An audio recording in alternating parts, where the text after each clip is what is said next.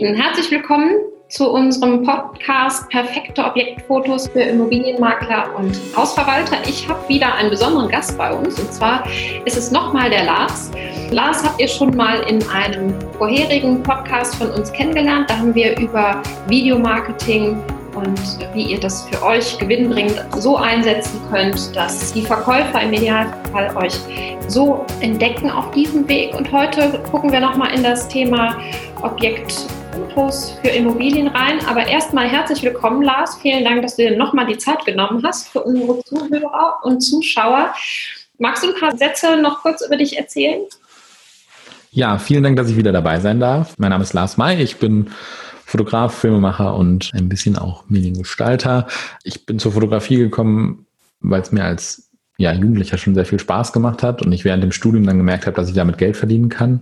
Und nach und nach ist so mein Team gewachsen. Also ich habe ähm, zum Abitur eine Kamera geschenkt bekommen und habe dann nur noch fotografiert und habe dann während dem Studium gemerkt, okay, ich will selbstständig sein. Deswegen habe ich VWL und Mathe angefangen zu studieren und habe dann irgendwann gesagt, okay, Fotografie macht mir Spaß. Ich kann damit selbstständig sein und habe dann so ein bisschen meine Leidenschaft tatsächlich zum Beruf gemacht. Ja, das ist was ganz Tolles, weil dann geht man gerne zur Arbeit. Oder ja, es gibt ja diesen Spruch, dann arbeitet man nicht. Aber es ist ja tatsächlich so. Also ich mache fast alles an meinem Job sehr, sehr gerne. Ja. Ja, ich auch, bis auf die Buchhaltung vielleicht, aber gut. so geht uns allen. Fotografie ist die ähm, eine Sache, du machst ja so Hochzeitsfotografie und gehst auch in Kindergärten und mh, mm, Fotografierst du auch Immobilien und wenn ja, was ist das Besondere für dich daran? Ja, wir fotografieren regelmäßig Immobilien. Sehr häufig machen wir zum Beispiel auch Interieurfotos für Hotels, aber halt eben auch ganz klassisch für Makler, die das dann irgendwie auf ihrer Webseite nutzen, mhm. die das dann auf ihren Social Media Kanälen nutzen oder sonst irgendwo oder es einfach nur dem Kunden präsentieren wollen. Immobilienfotos finde ich ganz schön, wenn man mal nichts mit anderen Menschen zu tun hat. Es ist einfach auch mal ganz schön, äh, nicht immer den Alleinunterhalter zu spielen. Bei einer Hochzeit habe ich zwar ganz viel mit Menschen zu tun, musste aber nicht so viel dirigieren, aber bei einem klassischen Porträtshooting oder so muss man ähm, die Leute schon erstmal ja dort abholen, wo sie sind, muss sie so ein bisschen den ganzen Tag mit den Leuten handeln. Das macht mir sehr viel Spaß. Es ist aber auch wirklich eine Konzentrationsleistung. Und nicht, dass Immobilienfotos keine Konzentrationsleistung sind, aber ich kann mich da halt komplett auf das fokussieren, was ich gerne auch mache. Das geht mir bei Objekten sehr häufig so. Auch wenn ich gerne mit Menschen umgehe. Manchmal ist es schön, auch ganz alleine durch so ein Ding zu laufen, vorher ein bisschen abzustimmen, was möchte derjenige denn und dann halt eben Fotos machen. Und das finde ich ganz cool. Ja.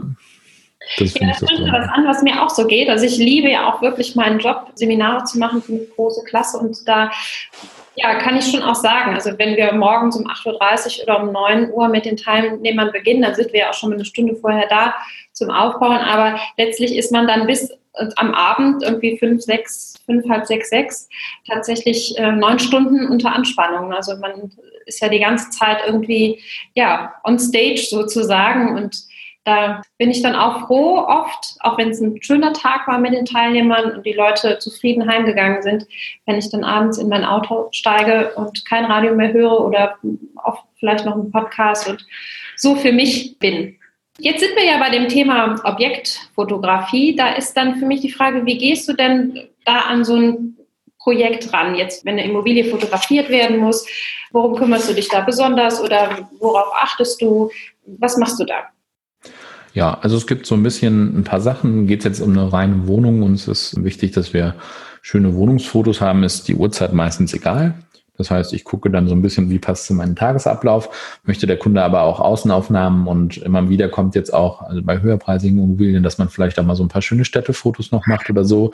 Wenn es eine Immobilie am Strand ist, in Holland oder sowas, dann vielleicht ein paar Fotos vom Meer, einfach um so ein bisschen auch die Stimmung drumherum zu kriegen. Und dann ist es schon wichtig, dass man auf die Uhrzeit achtet, weil draußen wird man in der Mittagssonne keine tollen Fotos hinbekommen. Das sollte man dann eben früh am Abend oder am frühen Morgen machen. Und da muss man so ein bisschen gucken, wie man sich den Tag einteilt. Deswegen können wir meistens auch nur so zwei Objekte an einem Tag fotografieren. Und dann nehmen wir einmal die Morgensonne mit und einmal die Abendsonne. Und mhm. dann sind wir jeweils so einen halben Tag an einem Objekt. Und da gucken wir dann, dass wir den Teil so ein bisschen einplanen und dann einfach abklären, was sind denn die Vorstellungen, was möchte der Kunde? Ist ihm das wichtig, dass vielleicht noch ein bisschen drumherum fotografiert wird? Also ein bisschen, ja, ich sag mal so Live-Fotografie, ne? dass man irgendwie so ein bisschen die Stimmung von dem, von der Ortschaft vielleicht zeigt, wenn es ein tolles altes Städtchen ist. Keine Ahnung, wenn man jetzt irgendwie in Montreal durch die Gegend läuft und hat vielleicht noch ein paar schöne Innenstadtbilder, dann kann das ja was Schönes sein, wenn es eine schöne Innenstadt ist. Wenn ich das jetzt, weiß ich nicht, Herzen von Duisburg mache, ja, dann ist halt Herzen von Duisburg. Ist aber dann, muss man mit dem Kunden abklären, was möchte er. Ne? Möchte er diese Bilder, möchte er Außenaufnahmen, möchte er die nicht? Und so planen wir dann die Objekte. Wir fragen erstmal, was möchte der Kunde, wo möchte er es einsetzen, wie braucht er die Fotos, hochkant oder quer. Das sind dann so die Randinfos, also ne, wie ist das, haben wir das letzte Mal beim Video schon gesprochen, es gibt vertikal und horizontal Videos. Bei den Fotos ist das auch wichtig. Möchte ich es auf einer Website nutzen, vielleicht eher ein Querformat, möchte ich es in einem Instagram Live oder in einem Instagram Feed nutzen, nehme ich vielleicht Hochkantbilder und ja, dann spricht man mit dem Kunden ab, wofür braucht er es, wo möchte er es nutzen, wie ist das Template vielleicht auf der Webseite, wo es eingebaut wird. Das sind so die Infos, die wir aufschreiben und dann ziehen wir los. Richtest du dann, wenn du die Immobilien äh, so fotografierst, wenn das jetzt Häuser sind, die noch eingerichtet sind, richtest du die dann nochmal her oder also achtest du darauf, dass du vielleicht zum Beispiel noch aufräumst oder äh, den Mülleimer, der irgendwo überquillt steht, da noch wegräumst oder irgendwelche ja. Kleinigkeiten?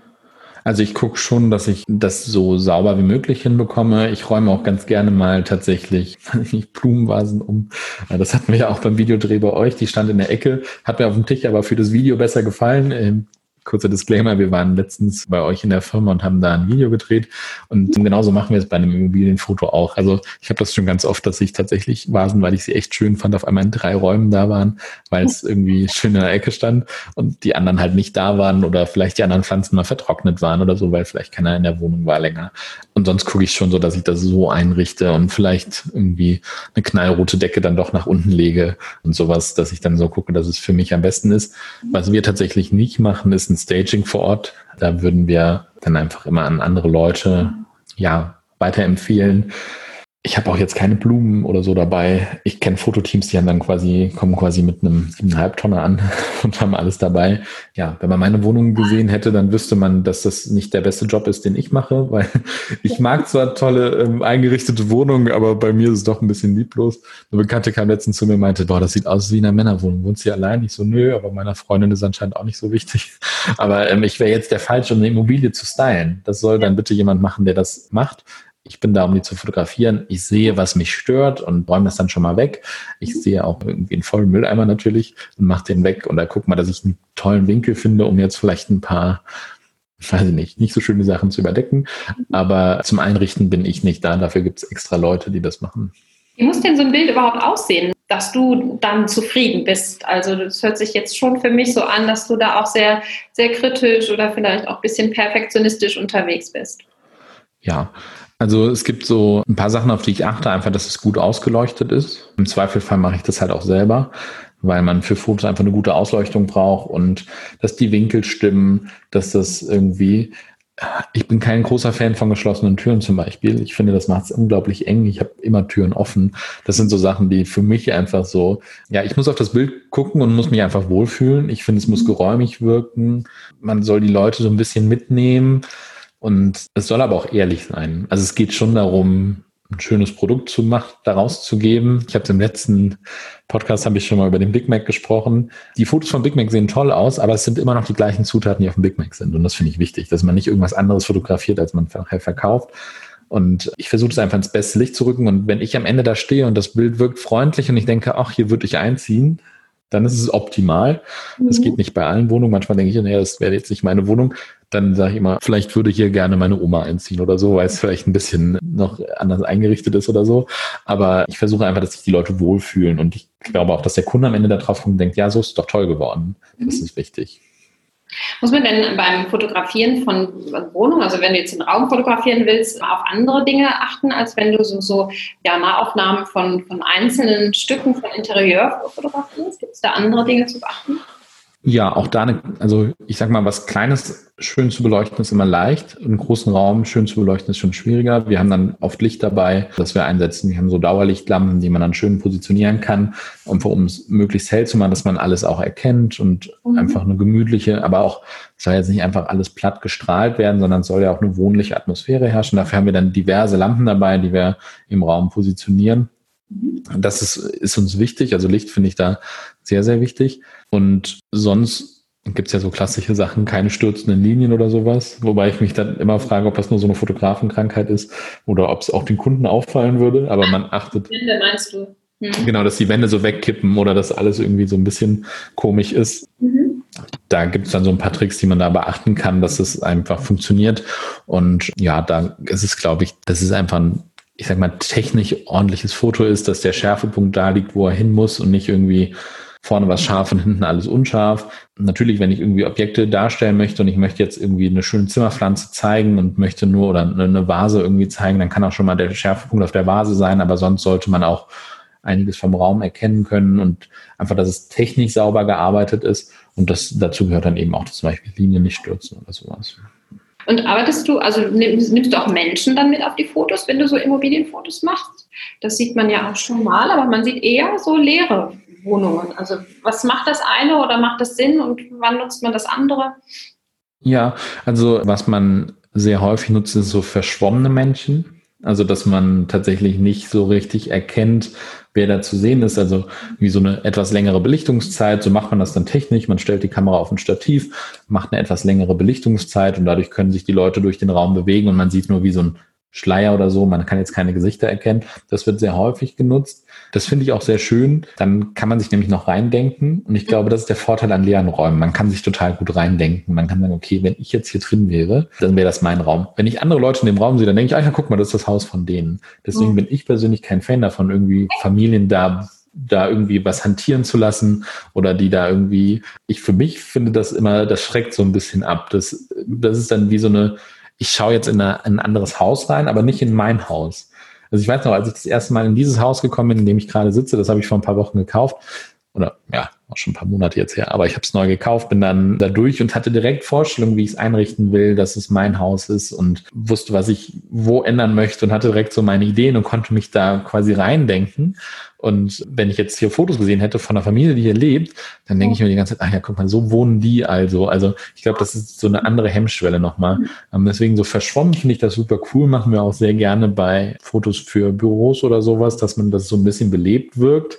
Aber ich versuche dann immer, dass man die Leute von hinten fotografiert, dass man keine Gesichter erkennen kann, mhm. weil das sonst sehr, sehr stark schon personalisiert wird. Mhm. Ja, dann ist es fast ein IKEA-Katalog. Gedanke nochmal, da das entsprechend zu berücksichtigen. Klasse. Du hast gesagt, ihr macht Immobilienfotografie. Was kostet sowas denn? Mhm. Also wir haben so ein Basispaket, das ist ein halber Tag, weil wir fast immer damit, das reicht eigentlich immer. Mhm. Und wir haben dann einen relativ niedrigen Einstiegspreis gewählt, weil wir festgestellt haben, dass es für die Leute erstmal so eine Hemmschwelle abbaut und man nachher dann aber tatsächlich sieht, okay, was für eine Leistung da erbracht wurde. Deswegen ist mhm. unser Einstiegspreis für so eine halb Tagesreportage tatsächlich 395 Euro mhm. und dann zahlt man nachher 35 Euro pro genutztes Bild. Ähm, das ist für uns eigentlich, eine, das funktioniert, damit kommen wir gut hin. Wir sind dann beim Kunden vor Ort, machen die Fotos, bearbeiten die grundlegend, also legen so einen Grundlook drüber, machen jetzt kein virtuelles Staging oder so dann bei diesem Preis. Das würden Dienstleister bei uns übernehmen. Wenn jetzt ein Kunde sagt, ich hätte gerne da drin jetzt noch Möbel stehen, dann macht das bei uns ein Dienstleister. Das ist dann ein Serviceangebot. Das kostet dann nochmal extra. Nochmal so 20, 30 Euro pro Foto oder sowas, weil es einfach sehr aufwendig ist. Und das ist so die, der Kostenapparat. Wenn dann Kunden sagen, okay, wir hätten jetzt gerne alle Bilder, dann, das passiert aber eher selten. Meistens landen wir so in einem Bereich von 800.000 Euro, also 800 bis 1000 Euro. Okay. Wenn dann die Kunden tatsächlich dann auch einige Bilder nutzen, das ist dann für einen halben Tag bei uns. Ist auch mit Aufwand verbunden. Wir fahren dahin, wir machen die Fotos, die werden dann, wie gesagt, bearbeitet und für den Kunden ist es aber ganz cool, weil er ein relativ niedriges Risiko erstmal trägt. Das ist unser Verkaufsargument. Wir sagen immer, das Risiko, dass die Fotos nichts werden, das übernehmen wir erstmal. Mhm. Und das machen wir eben durch einen verhältnismäßig niedrigen Einstiegspreis, aber dafür kann der Kunde nachher Bilder dazu kaufen. Mhm. Klasse. Du, jetzt ist ja im Immobilienbereich ist es ja ganz oft so, dass, dass Makler mit so einem, ja, mit 360 Grad Fotografie arbeiten oder es gibt ja auch 360 Grad Videos und diesen virtuellen Rundgang. Ist das alles das Gleiche oder gibt es da Unterschiede? Hm, da gibt es Unterschiede. Also 360 Grad Video ist ganz klassisch. Irgendwie man hat so eine GoPro in der Hand und läuft da durch. Und während dem Video kann der Kunde nach links und rechts schauen, sein Smartphone bewegen und bekommt dann einen Eindruck. muss aber quasi dem Weg des Maklers folgen in der Zeit, die der, Mark die der Makler hat. Also außer er drückt mal gerade auf Stopp, aber eigentlich ist so ein Video ja dann dafür da, dass man es auch so konsumiert, wie es ist. Meistens erklärt dann einer was dazu und da kann man sich dann quasi während diesem Rundgang so ein bisschen bewegen. Der Makler erzählt vielleicht ein bisschen was, oh, hier sind wir jetzt im Bad, oh, hier sind wir jetzt da da. Bei einem 360 Mhm. ist es einfach so, dass man verschiedene Positionen im Haus mit einer 360 Grad Kamera fotografiert das nachher virtuell zusammengerechnet wird. Da gibt es verschiedene Anbieter für. Und dann kann der Kunde das eigene Tempo bestimmen und sich da durchklicken.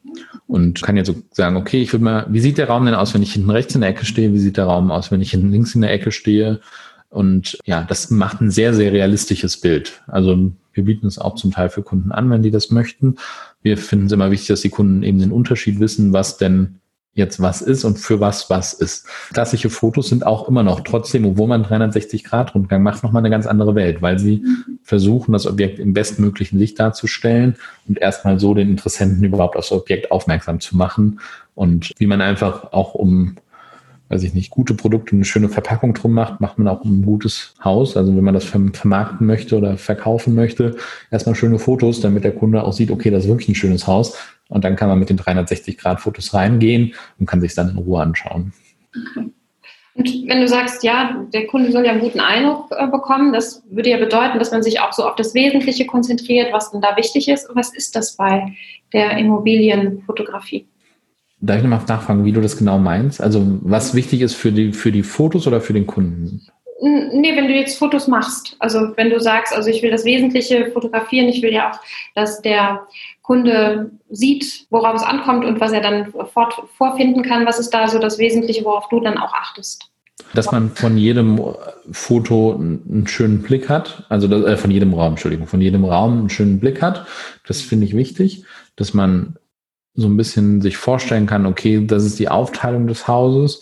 Ich mhm. finde es auch immer toll, wenn man einfach die Fotos mit einem Grundriss zusammen einfach zeigt, weil dann kann man sich das, und das schön beschriftet ist, also auch auf einer Webseite, wenn da steht, okay, das ist Raum Nummer eins, sehen Sie im Grundriss, dann kann man sich vielleicht direkt auch besser den Raum vorstellen, dass man vielleicht tatsächlich ein paar Winkel hat und dass man auch gerne mal wie so einen Blick in Richtung Flur oder so wirft, um sich zu orientieren. Also, dass man auch bei den Fotos eine Orientierung hat. Wo ist das denn jetzt? Und dann finde ich es einfach wichtig, dass ja alles gut beleuchtet ist, damit man sich auch vorstellen kann, was wo im Raum ist und nicht irgendwo eine dunkle Ecke oder sowas ist. Das finde ich wichtig für Fotos. Ja. Die Idee von dir, die Räume mit Nummern vielleicht zu bezeichnen und das im Grundriss nochmal ja, zu kennzeichnen, finde ich echt gut, denn ich habe super Schwierigkeiten, damit, wenn ich mir Exposés angucke, dann irgendwie zu verstehen, wo ist es denn jetzt, in welchem, auf welcher Etage und wie ist man da jetzt gegangen und selbst wenn dann ich dann schon mal drin war, da muss ich dann immer noch, doch noch mal überlegen. Das, denn nicht jeder hat so ein gutes räumliches Vorstellungsvermögen. Ja, und da hilft es dann wirklich, das zu beschriften. Ne? Bad, Erdgeschoss, Bad, erster Stock, Hauseingang, Hausausgang vielleicht irgendwie das schön zu beschriften und dann schreibt man in Klammern dahinter Zimmer 1 und kann das einfach auf seinem Grundriss dann auch nochmal zeigen. Ich finde, das ist wichtig und ist einfach auch vertrauensbildend, weil man dann wirklich das Gefühl hat, habe ich jetzt alle Räume gesehen oder nicht?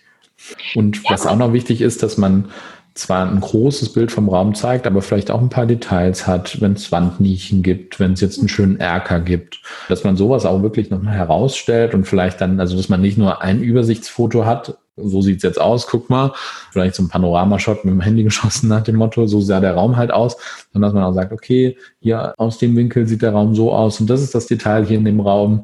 Wenn ich jetzt gerade bei mir gucke, hier ist so eine indirekte Beleuchtung in die Wand eingelassen oder sowas, dass man das dann vielleicht auch nochmal näher zeigt. In der Küche zeigt, okay, hier sind die Steckdosen. Ich finde nichts schlimmer als keine Steckdosen in der Küche. Also irgendwie so eine Aufteilung auch von Sachen, die für das Haus vielleicht stehen.